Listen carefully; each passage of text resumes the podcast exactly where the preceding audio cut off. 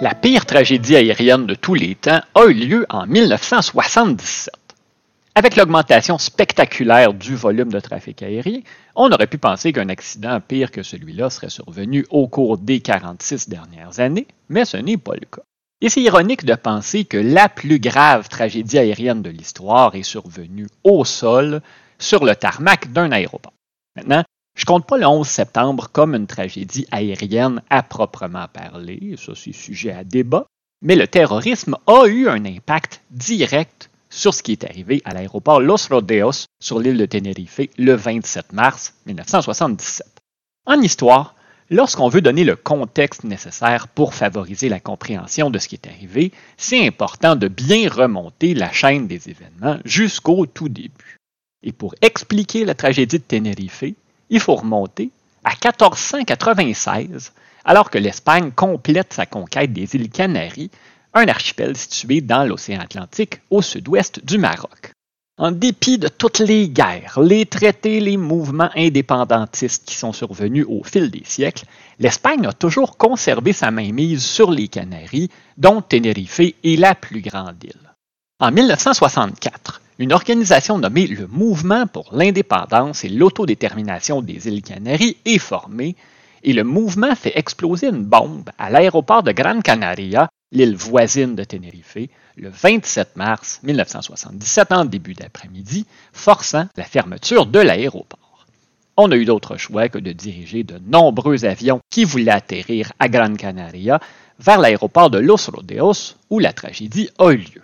Los Rodeos, c'est un aéroport régional et je vais essayer de bien vous le décrire, sinon c'est difficile de comprendre ce qui s'est passé exactement.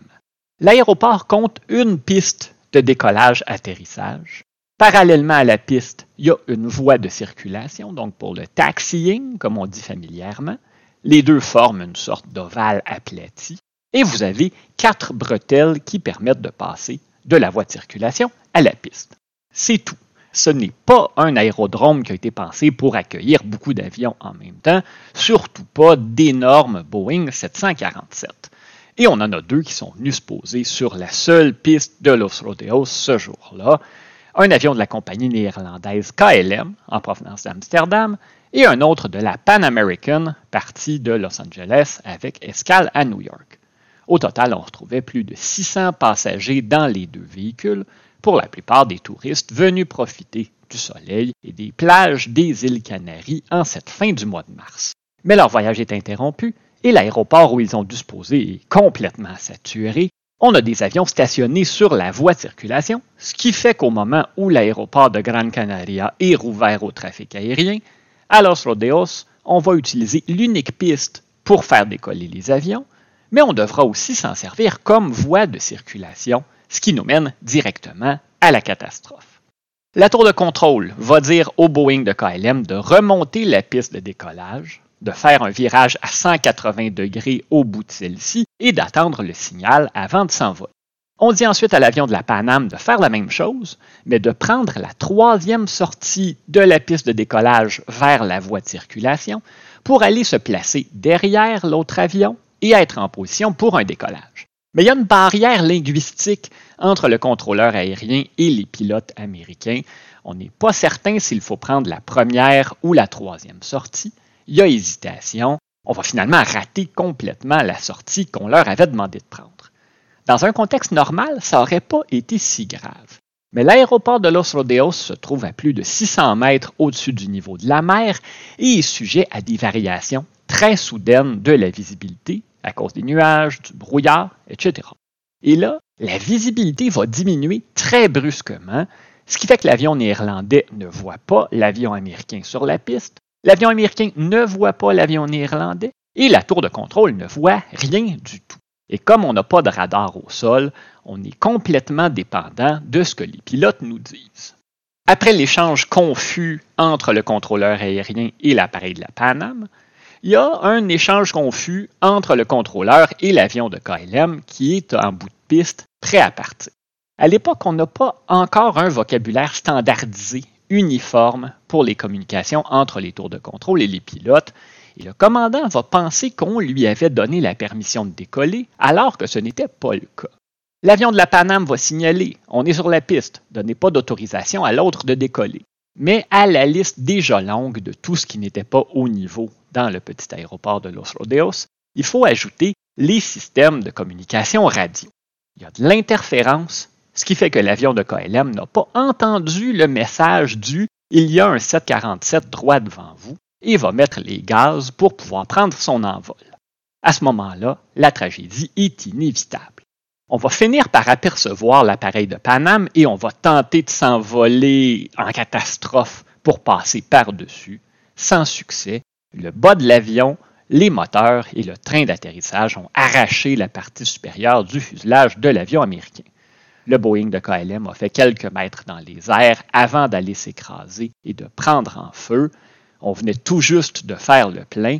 Ça a pris plusieurs heures avant que le carburant ne finisse de se consumer. Le 747 de Paname a pris feu lui aussi, mais quelques dizaines de passagers et membres d'équipage ont réussi à en sortir. Ils et elles ont toutefois dû patienter avant qu'on vienne les secourir. Je vous disais qu'à cause de la météo, la tour de contrôle n'avait aucune idée de ce qui se passait sur la piste. On a envoyé les pompiers et secouristes qui ont trouvé l'appareil de KLM et ont tenté de combattre l'incendie mais ils ont mis du temps à réaliser qu'un autre appareil était en feu quelques dizaines de mètres plus loin. Le bilan final, 583 morts, soit tout le monde qui se trouvait à bord de l'avion de KLM, et 335 des passagers et membres d'équipage de celui de Paname. On compte à peine 61 survivants, 62 si on ajoute une passagère qui avait fait le vol depuis Amsterdam, mais vivait sur l'île de Tenerife, elle était donc arrivée à destination et n'est pas remontée dans l'avion après l'escale. Évidemment, devant une tragédie de pareille ampleur, on a lancé une grande enquête menée conjointement par les trois pays impliqués, l'Espagne, les Pays-Bas et les États-Unis. On voulait comprendre les causes de l'accident. Je vous en ai mentionné plusieurs, mais il y en a une sur laquelle je n'ai pas insisté, c'est la conduite du commandant de l'avion de KLM.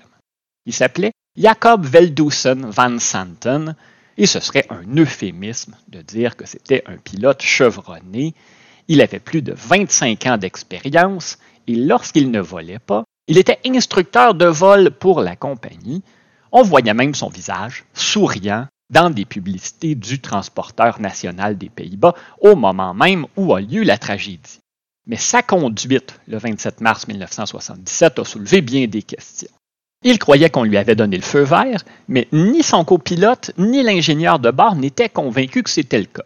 Mais Van Santen était pressé de partir et a décidé de foncer, malgré les hésitations de ses collègues et malgré le fait qu'il ne pouvait pas voir l'entièreté de la piste, ce qui aurait dû l'encourager à la prudence.